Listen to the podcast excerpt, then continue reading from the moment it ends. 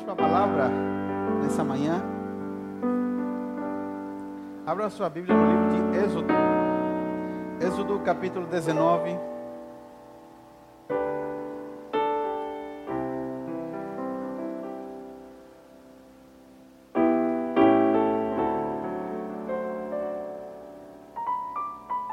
Do versículo 1 ao versículo 6.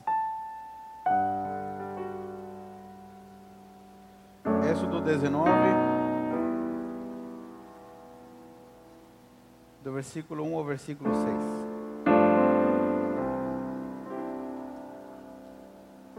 Certo? Vamos lá, diz assim: Exatamente dois meses depois de saírem do Egito, chegaram ao deserto do Sinai.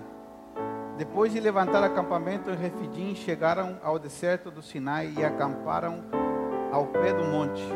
Então Moisés subiu ao monte para apresentar-se diante de Deus. Lá de cima, o Senhor o chamou e disse: Transmita esta mensagem à família de Jacó. Anuncie aos descendentes de Israel: Vocês viram o que fiz aos egípcios. Sabem como carreguei vocês sobre asas de águia e os trouxe para mim. Agora, se me obedecerem e cumprirem minha aliança, serão meu tesouro especial dentre todos os povos da terra, pois toda a terra me pertence. Serão meu reino de sacerdotes, minha nação santa. Essa é a mensagem que você deve transmitir ao povo de Israel. Amém? Nós vamos ler vários versículos vários textos nessa manhã, mas eu quis começar com Êxodo 19, para a gente entender uma coisa muito importante. Isso é chuva? Nós estamos numa série sobre o Evangelho. Baixa um pouquinho, baixa. Estamos numa série sobre o Evangelho, vendo, entendendo como Deus se revela à humanidade desde o início, através de todas as coisas. E o que nós vamos entender hoje é como Deus tirou uma nação inteira. Como Deus tirou um povo que estava cativo no Egito. Quando nós temos a ideia de que Deus tirou o povo de Israel do Egito, nós às vezes não, não lembramos que quando eles foram para o Egito, nós já aprendemos aqui que Deus escolheu um homem chamado Jacó. E que quando Deus teve um encontro com Jacó, Deus trocou o nome de Jacó e colocou o nome dele de Israel. Esse, essa mudança de nome não significa nada mais e nada menos que uma mudança de vida, um novo nascimento. Tudo que está no Antigo Testamento é uma sombra da verdade. O que Jacó teve foi o que nós experimentamos quando conhecemos Jesus. Nós nascemos de novo. Por isso ele teve uma mudança de identidade. Ele mudou de Jacó para Israel. E da família de, desse homem chamado Jacó, Israel, eles foram parar dentro do Egito. Um dos seus filhos, José, estava no Egito e depois de um tempo eles foram, a história é muito longa, eles foram parar dentro do Egito. Era uma família. E essa família foi se multiplicando, multiplicando, multiplicando, até que chegaram a ser um povo, uma nação. Quando eles já eram uma nação, Deus decidiu tirar eles de lá porque Deus havia marcado um tempo para tirar eles de lá. Deus havia dito quanto tempo eles estariam lá. E Deus escolheu Moisés para tirar eles de lá. Ok? Só para você entender. Eles eram uma família de escravos. Eles viviam como escravos. Eles não eram donos da sua própria vida. E Deus tirou eles de lá através de Moisés para que eles aprendessem a viver em liberdade. Isso que nós vamos aprender nessa manhã. Deus tirou o povo de Israel do Egito, levou eles até o deserto, mas a intenção de Deus era que eles aprendessem a viver em liberdade. O ponto é que fisicamente eles saíram muito rápido do Egito mas todos eles tinham uma cultura de vida. Os adultos, muitos adultos dos que saíram, haviam nascido na escravidão. nasceram completamente escravos. Eles não sabiam viver de outra maneira.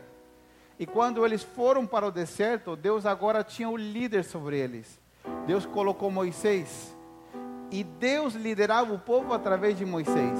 Só que um escravo tem na sua mentalidade ao líder que é tirano. Quem é o líder tirano? Uma pessoa que toma decisões arbitrariamente, que não fala nada e normalmente toma decisões que prejudicam o escravo e beneficiam somente o Senhor. Quando eles saíram para o deserto, estavam no deserto, Deus começou a querer se relacionar com eles como um Deus libertador, como um Deus de amor, como um Deus de cuidado. Em Êxodo 19 diz, Deus fala para eles: "Não se esqueçam que eu trouxe vocês nas asas de águia até aqui. Eu os trouxe ao deserto para que vocês aprendam a me obedecer. O problema da nação de Israel no deserto é que a nação inteira ainda carregava uma ideia e uma mentalidade de escravidão na sua vida pessoal e no relacionamento com quem as liderava. O, a escravidão deles é o símbolo da escravidão que nós vivíamos no pecado. Jesus disse assim: aquilo que você se submete, daquilo você é escravo. Nós éramos escravos do pecado no passado, agora nós deveríamos ser escravos de Cristo, mas por amor. O ponto é que quando o povo estava no deserto, ele não conseguia enxergar a Deus como um Deus de amor, como um Deus libertador. Eles conseguiam enxergando, continuavam, perdão, enxergando a Deus como um senhor de escravos. Por quê? Porque o escravo obedece. Nós temos uma expressão em espanhol que se diz arreganha dientes, assim. Que significa isso? Ele obedece cochichando, falando. Sabe quando a criança obedece assim, com raiva? Você manda a criança sentar e ela fala assim, mas por dentro eu estou de pé. O escravo obedecia dessa forma. E quando o povo foi para o deserto, Deus queria revelar a eles que eles já tinham abandonado a escravidão, que agora eles, eles eram livres para obedecer a um Deus de amor, a um Deus que sabe nos maravilhar. Mas por que estou falando isso nessa manhã? Porque o relacionamento do povo de Israel no deserto foi falido, faliu totalmente. Deus tirou eles de lá, levou eles para o deserto, para levar eles para a terra prometida. A grande maioria das pessoas que saiu do Egito morreu no deserto. Morreram no deserto porque eles foram duros de coração duros de serviço, porque eles não quiseram obedecer ao Senhor, porque eles não quiseram obedecer a Deus, porque eles decidiram abertamente se comportar com Deus como se Deus fosse um tirano, mas Deus não era um tirano, Deus tirou eles para amá-los, para cuidar deles. A caminhada do povo de Israel no deserto foi tão incrível, né, que eles não precisavam comprar roupa. Eles ficaram 39 anos, não ficaram 40. Ficaram 39 anos no deserto. Você imaginou não comprar roupa durante 39 anos? Não trocar calçado? Eles não tiveram que trabalhar para conseguir alimento. Houve um momento em que Deus provia o alimento diariamente. Mas até nisso eles eram rebeldes de coração porque o alimento era para recolher todo dia.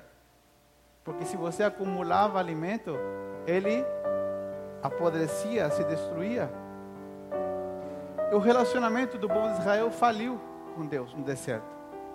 Porque eles nunca conseguiram enxergar a Deus como um Senhor, como um Pai bondoso. Eles continuavam enxergando a Deus como um Senhor tirano. E por que, que eu estou dando toda essa introdução e esse exemplo tão lento? Porque o povo de Israel não tinha a mais mínima ideia de que eles podiam se relacionar com um Deus da criação como um Deus de amor. Quando nós vivíamos no pecado, nós nos relacionávamos baseado nas nossas, nos nossos desejos, nós éramos governados pelo que sentíamos. Éramos escravos das nossas vontades de pecar e pecávamos porque não sabíamos fazer outra coisa. Mas agora que nós estamos em Jesus, nós temos liberdade para escolher obedecer a Deus ou voltar a escolher o pecado.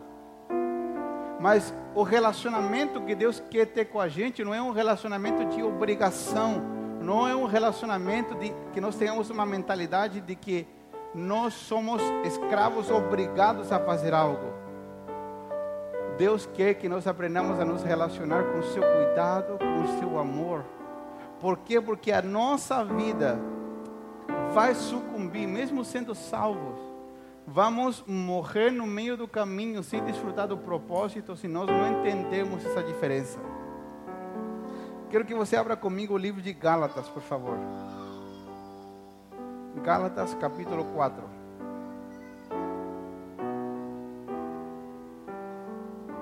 Quantos estão entendendo nessa manhã a palavra?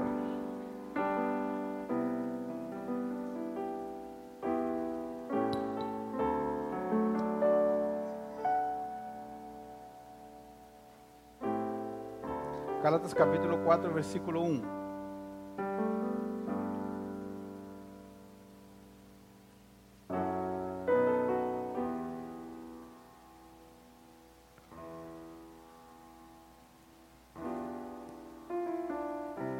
Diz assim: Portanto, pensem da seguinte forma: enquanto não atingir a idade adequada, o herdeiro não está numa posição muito melhor do que um escravo apesar de ser dono de todos os bens. Ele deve obedecer os seus tutores e administradores até a idade determinada pelo seu pai. O mesmo acontecia conosco. Éramos como crianças, éramos os escravos dos princípios básicos desse mundo. Mas quando chegou o tempo certo, Deus enviou seu filho, nascido de uma mulher e sobre a lei. Assim fez para resgatar a nós que estávamos sobre a lei, a fim de nos adotar como seus filhos. E porque nós, seus filhos, somos, Deus enviou ao nosso coração o Espírito do seu Filho, e por meio dele clamamos: Abba, Pai.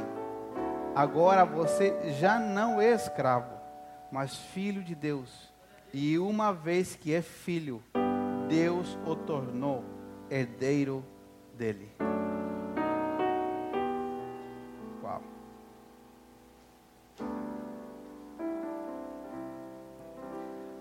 Todas as verdades que estão na palavra de Deus estão lá para que nós possamos viver elas. Mas qual é a realidade do mundo e qual deve ser a nossa realidade? Por que, que eu estou ensinando essa palavra para você? Hoje nós vamos falar de quatro aspectos fundamentais que revelam a nossa identidade como filhos de Deus. Hoje existe um, um, um, formato de pregação, vocês devem ter visto, não vou falar nomes, né? Vocês já devem ter visto no YouTube e no Facebook. Muito romântico do Evangelho. Tem pregadores românticos. Né? E hoje se usa uma quantidade de recursos de mídia, de iluminação, para fazer a mensagem ficar mais atrativa. Só que pregações românticas não mudam a nossa vida. Somente entender um conceito bíblico não muda a nossa vida. A Bíblia deve ser aplicada. Cada princípio deve ser aplicado.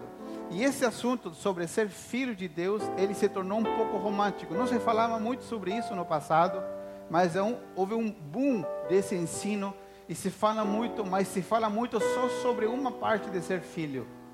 Se fala muito sobre ser aceito. Eu sou amado, eu sou aceito, e fica naquele ciclo.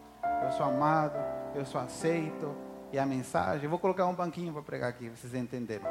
E a mensagem fica romântica. Só que o desejo de Deus com Israel, que é o desejo de Deus com a gente hoje, é que nós entendamos que somos filhos de Deus e hoje nós vamos entender quatro princípios importantes pelos quais Deus queria que Israel entendesse isso. Eles não entenderam. E pelos quais Deus quer que nós entendamos que somos filhos de Deus. Quantos já conversaram com alguém que é crente e você sentiu vergonha? De ouvir o, como ele vive, como ele fala. Todos nós, né? Então, quando as pessoas conversarem com a gente e verem a nossa vida, não podem sentir vergonha. Elas têm que se sentir desafiadas. Vou falar de novo. Quando as pessoas sabem que nós somos cristãos, elas não podem sentir vergonha, elas têm que se sentir desafiadas através da nossa vida. Amém? Como disse um, um pregador, você não tem que sair do culto feliz todos os dias. Às vezes tem que sair triste porque a palavra te desafia a mudar de vida. Amém? Não é que Deus quer que a gente viva triste o tempo todo. Entenda o princípio.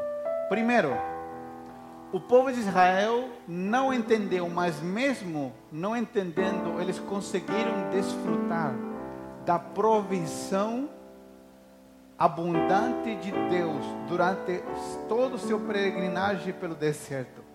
Eles trabalhavam de sol a sol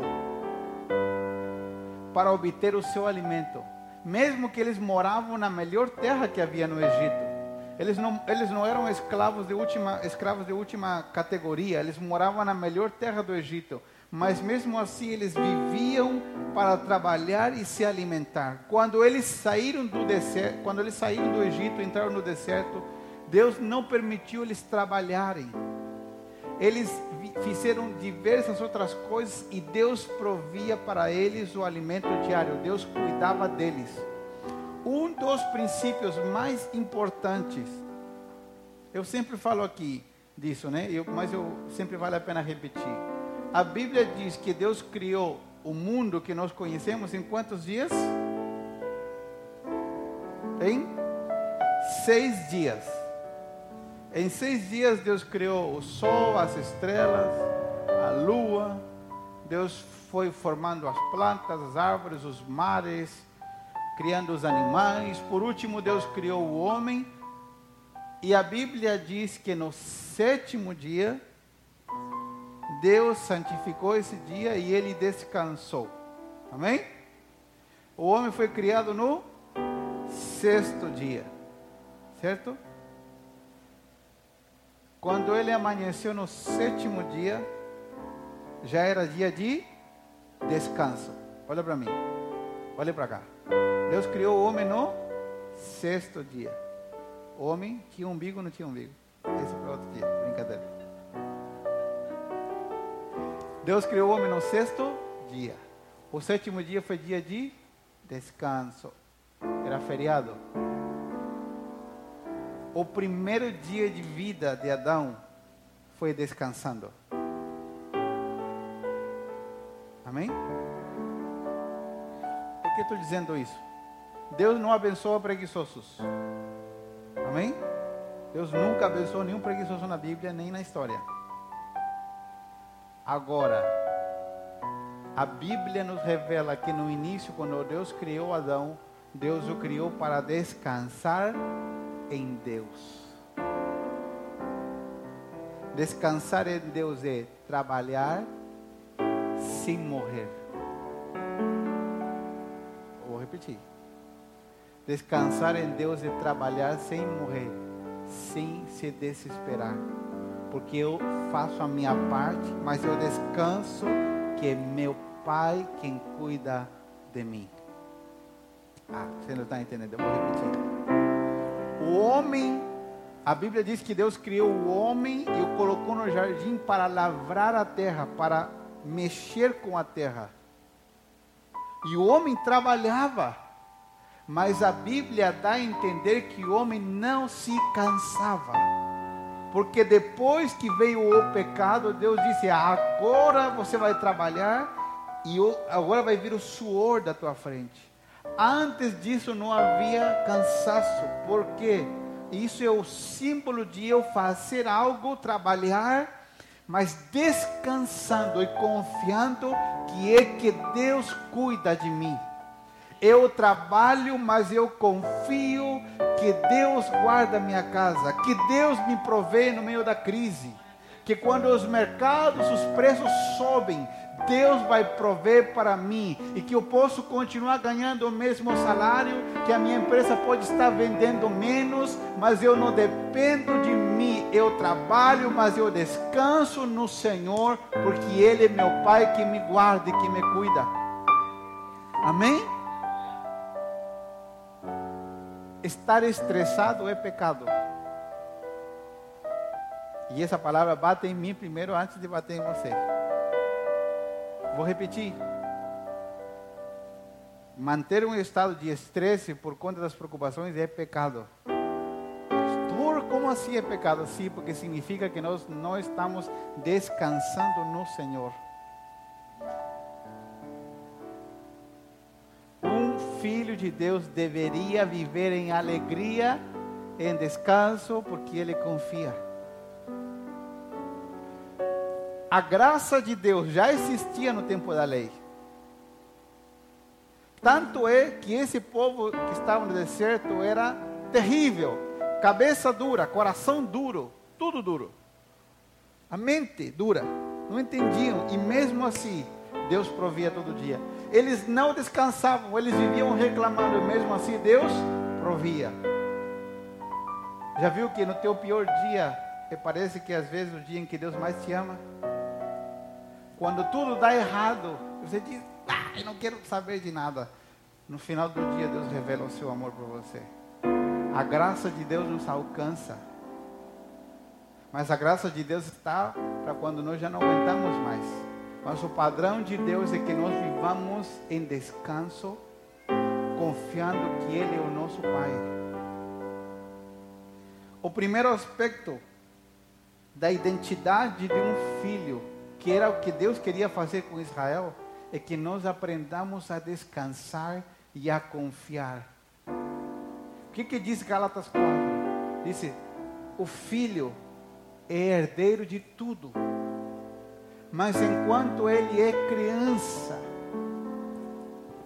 não amadurece, ele vive como um escravo. Nós estamos cheios nessa cidade de crentes crianças. São herdeiros de tudo, mas vivem como escravos. E Deus não quer que você e eu sejamos crianças. Deus quer que nós desfrutemos da herança que dele tem para nós. Amém? Segunda coisa importante. Em Êxodo 19, nós lemos assim: Deus disse para Israel: Saibam que eu os tirei sobre as asas de águia. E se vocês me obedecerem, a minha bênção estará sobre vocês. E eu quero que vocês sejam para mim um reino de sacerdotes. O interesse de Deus com Israel, o sonho de Deus com Israel, era que eles, como nação, se tornassem representantes de Deus representantes de Deus. O que é ser um representante de Deus? Detalhe: eu represento um Deus que não pode ser visto, que não pode ser ouvido e que não pode ser tocado. Para mim, que já estou em Cristo, eu posso ver a Deus eu posso ouvir a Deus e eu posso tocar Ele pela fé. Mas para o mundo que está perdido, o nosso Deus é o Deus invisível. Amém? Portanto, o desejo de Deus através de Israel era que quando alguém visse um judeu, eles vissem a Deus. Qual o desejo de Deus comigo, como filho? que quando alguém me veja, essa pessoa veja Jesus. Que quando alguém me ouça, essa pessoa ouça Jesus. Que quando eu me sente para tomar um café com alguém, que quando eu vá caminhar com alguém, que quando eu vá jantar com alguém, essa pessoa não jante comigo, essa pessoa jante com Jesus. Essa pessoa tome café com Jesus. Essa pessoa caminhe com Jesus. Essa pessoa vai na loja com Jesus. Essa pessoa vai no shopping. Que quando nos vejam, eles vejam a Deus.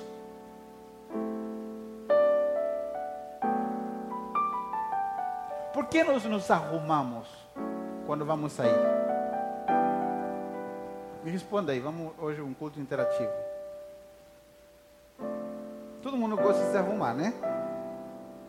Por que, que a gente se arruma quando a gente vai sair? Já viu que em casa a gente fica mais largado? Nem sempre, né? Mas, sim ou não? Ou todo mundo já levanta maquiado com o cabelo penteado? Né? A gente não fica um, um pouco. Por quê? Porque quando nós saímos na rua, nós estamos nos importando com que aquilo que vão ver em nós é muito importante. Nós que temos filhos, a gente arruma os filhos por quê? Porque quando a gente vê, as pessoas veem um filho, fala assim, se o filho está assim, imagina como que é o pai. Sim ou não? Porque os nossos filhos falam de nós. E tristemente, muitos filhos de Deus falam mal de Deus sem abrir a boca.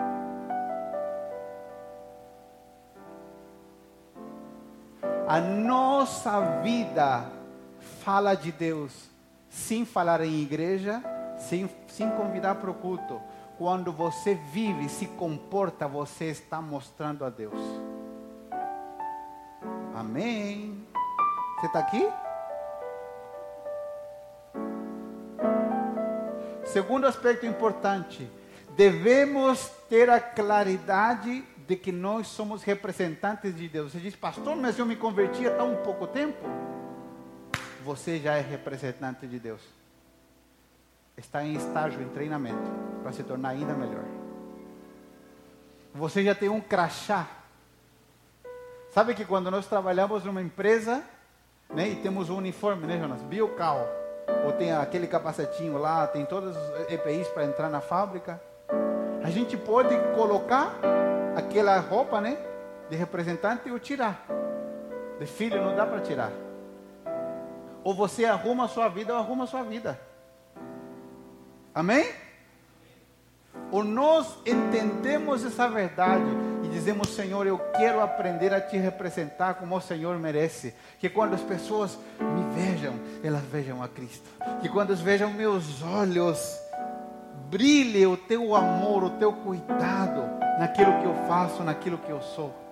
Por que, que o povo de Israel se comportava de qualquer maneira? Porque eles não tinham entendido, eles rejeitaram o sacerdócio, eles não queriam ser representantes de Deus.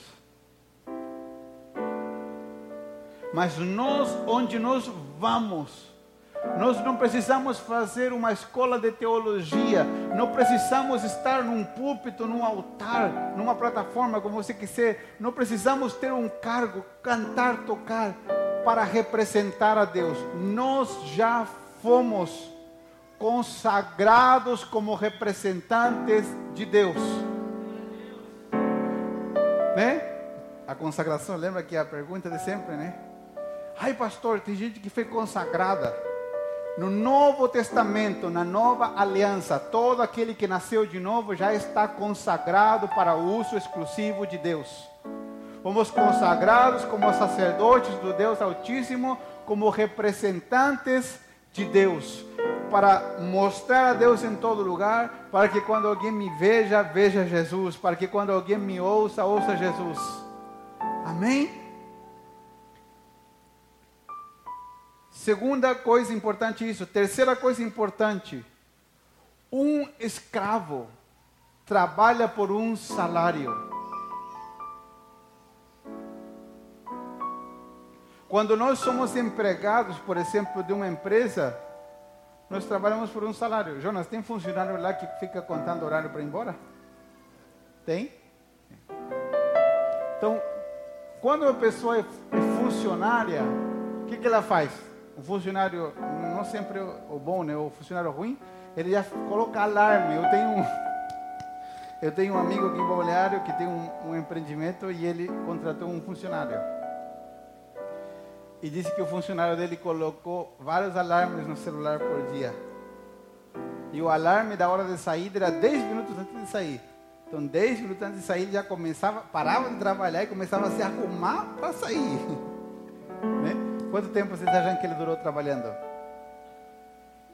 Uns 25 dias só. Não chegou nem um mês. Porque o funcionário pensa assim, ele trabalha por um por um salário. Israel era um povo escravo. Quando saíram do Egito, estavam livres, mas o coração de escravidão permanecia, e eles não permitiram que Deus mudasse o coração, o coração deles era duro, por isso a Bíblia diz, falando de nós, eu arrancarei de vocês o coração de pedra, e lhes darei um coração de carne, colocarei em vocês o meu espírito, eu serei o seu Deus e vocês serão os meus filhos. E isso já aconteceu. Deus já tirou de nós o coração de pedra e já nos deu um coração de carne. Agora nós somos maleáveis, temos um coração que está disposto e pronto a ser transformado. Muitos cristãos vivem um relacionamento com Deus como se eles fossem funcionários. Muitos cristãos trabalham por um salário, trabalham no sistema da barganha, só esperando o pagamento. Eles falam assim: Deus, a oração de, de funcionário: Deus, o Senhor viu que eu fiz aquilo, por que, que o Senhor não me abençoa? É óbvio que você nunca orou isso, só acontece lá no Chile. Que nunca. Eu, Senhor está vendo? Isso é que ainda temos mentalidade de escravos no nosso relacionamento com Deus. Porque um filho não trabalha como funcionário. Um filho trabalha sabendo que todo o empreendimento, a empresa também é dele.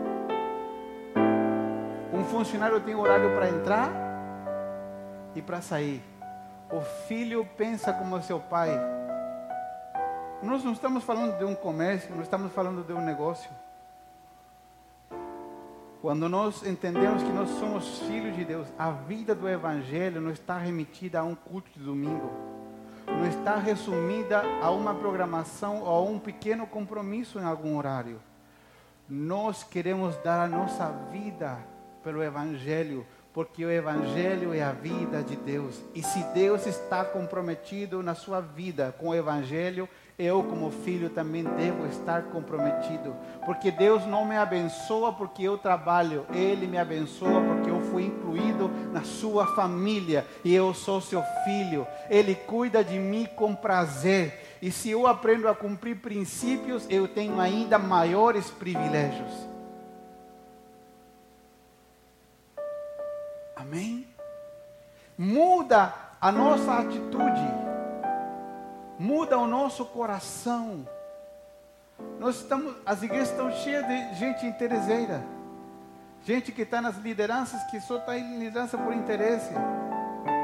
Mas isso também, no mesmo tempo que, que sobe, cai e se destrói. O que Deus quer que nós aprendamos a ter um compromisso com Ele, isso já está dentro de nós que nós coloquemos isso para fora, que nosso compromisso não seja pontual com uma coisa, mas com toda a obra de Deus. Que nós aprendamos em que já não existe mais diferença entre minha vida particular, minha vida familiar e o reino de Deus. Estamos inseridos e toda vez que quisermos separar isso, nós vamos deixar de trabalhar no reino para o qual nós fomos inseridos. Importante, o povo de Israel não entendia nada disso. Eu quero que você pense: como vai ser a tua vida amanhã, segunda-feira, entendendo que você é um representante de Deus? Você sabe que quando os teus filhos te veem, quando os nossos filhos nos veem, eles estão vendo a Deus. E a imagem que eles estão vendo em nós de Deus e a imagem que está crescendo na mente deles. Quando as pessoas convivem com a gente, o que elas estão vendo em nós é o Jesus que elas conhecem. Tem gente que não lê a Bíblia. Nem, nem os cristãos lêem a Bíblia, né? Mas tem gente que do mundo que não lê a Bíblia. Mas eles leem a nossa vida. Nós somos uma Bíblia aberta para eles. Nós somos uma carta aberta a esse mundo. Irmãos, nessa manhã o desejo de Deus é que nós compreendamos que como filhos de Deus não somente temos os benefícios de sermos cuidados. Quando nós compreendemos isso, nós entramos no descanso. Essa semana nós estávamos falando sobre isso nós entramos no descanso. O descanso não é não trabalhar. O descanso é trabalhar confiando em que Deus é meu sustento. Por que muitas pessoas não dizimam não ofertam? Porque confiam na sua própria força e não confiam em Deus.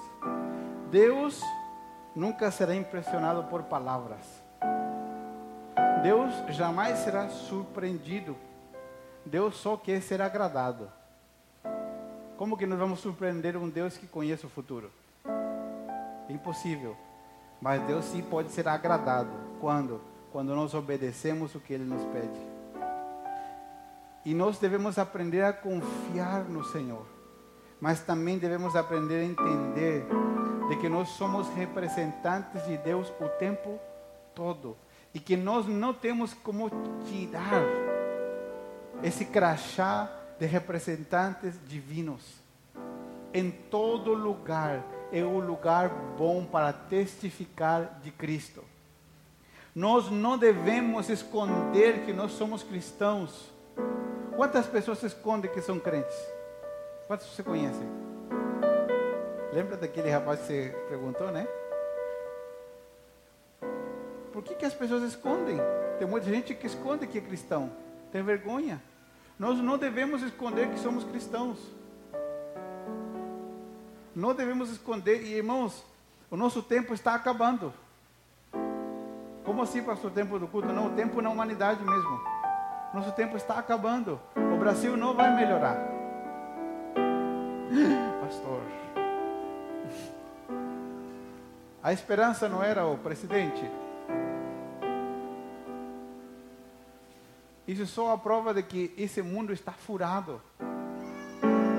O Brasil não vai melhorar, o mundo não vai melhorar, mas a igreja vai viver a glória de Deus. E no meio do caos, a cada dia nós vamos ter mais poder para alcançar a outros, porque o mundo é como um barco furado que está entrando água, entrando água, entrando água e está afundando. Mas nós temos os coletes salva-vidas na nossa vida é Cristo Jesus que está dentro de nós, que é a esperança da glória, para alcançar aqueles que estão dentro do barco e dizer: pula fora desse barco do mundo e vem comigo, que eu tenho Jesus.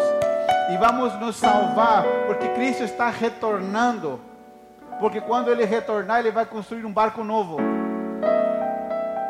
Ele vai reconstruir um mundo novo, fazer tudo novo, terra nova, céu novo, tudo será novo. E chegará um dia que não teremos como disfarçar se conhecemos a Cristo ou não, teremos confrontados. Então é agora de não esconder que nós somos, de mostrar que servimos a Cristo e mostrar um cristianismo radical, verdadeiro. As pessoas querem ouvir a verdade em amor, para que elas sejam transformadas e tocadas. O que Israel não entendeu, nós devemos entender. E para finalizar, em Gálatas 4 diz assim: Agora você já não é escravo. Versículo 7, 4, 7. Mas você é filho de Deus. E uma vez que você é filho, Deus também te tornou herdeiro. Deus nos tornou herdeiros de tudo Deus nos torna herdeiros da sua natureza, herdeiros da sua vida, herdeiros das suas riquezas, herdeiros da sua autoridade. E quando eu aprendo a caminhar dessa forma, eu vou ser exatamente aquilo que Deus disse que eu seria, aquilo que Deus planejou para mim. Meu trabalho deve ser obedecer ao Senhor. Um homem de Deus muito importante nesse país, ele não é tão conhecido, mas ele é muito importante. Ele diz assim: Nós ouvimos nesse mundo, pense em grande, planeje grande, mas isso não é o que a Bíblia diz. A Bíblia diz: pense o que Deus pensa de você. Obedeça o que Deus te pede. E você será exatamente do tamanho que você tem que ser. Você terá exatamente o que Deus disse que você teria. Só se preocupe em obedecer. O nosso trabalho é obedecer a Deus, andar nos seus estatutos, entender que somos herdeiros. E o que Deus tiver para me dar, vai me dar. A autoridade que Deus tiver para mim vai vir sobre mim. O poder de Deus que tiver para mim vai vir sobre mim. Os recursos que vierem para nós, que são para nós, vão ser para nós. O nosso trabalho é obedecer e entender que em cada lugar nós somos representantes de Cristo. E isso faz de nós uma igreja viva, uma igreja verdadeira, uma igreja que caminha debaixo do propósito. E através desse entendimento, que parece pequeno, é que Deus vai nos usar novamente para alcançar e tocar a vida de outros. Amém? Porque esse é o tempo do Senhor para nós. Amém? Quantos recebem essa palavra nessa manhã? Lembre-se, você e eu não podemos arrancar o crachá de que nós somos representantes de Deus. É impossível. Amém? E para terminar, isso não está escrito, mas Deus está falando. Pastor, e as pessoas que não entendem isso? Tenha paciência com elas.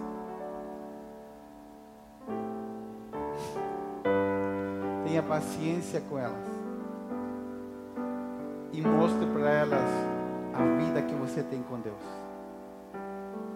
Não tente pegar atalhos, porque não tem. Os atalhos sempre tem uma árvore no meio e você vai dar de cara com a árvore. Pegue o caminho que Deus está escrevendo para você. Amém? Glória a Deus.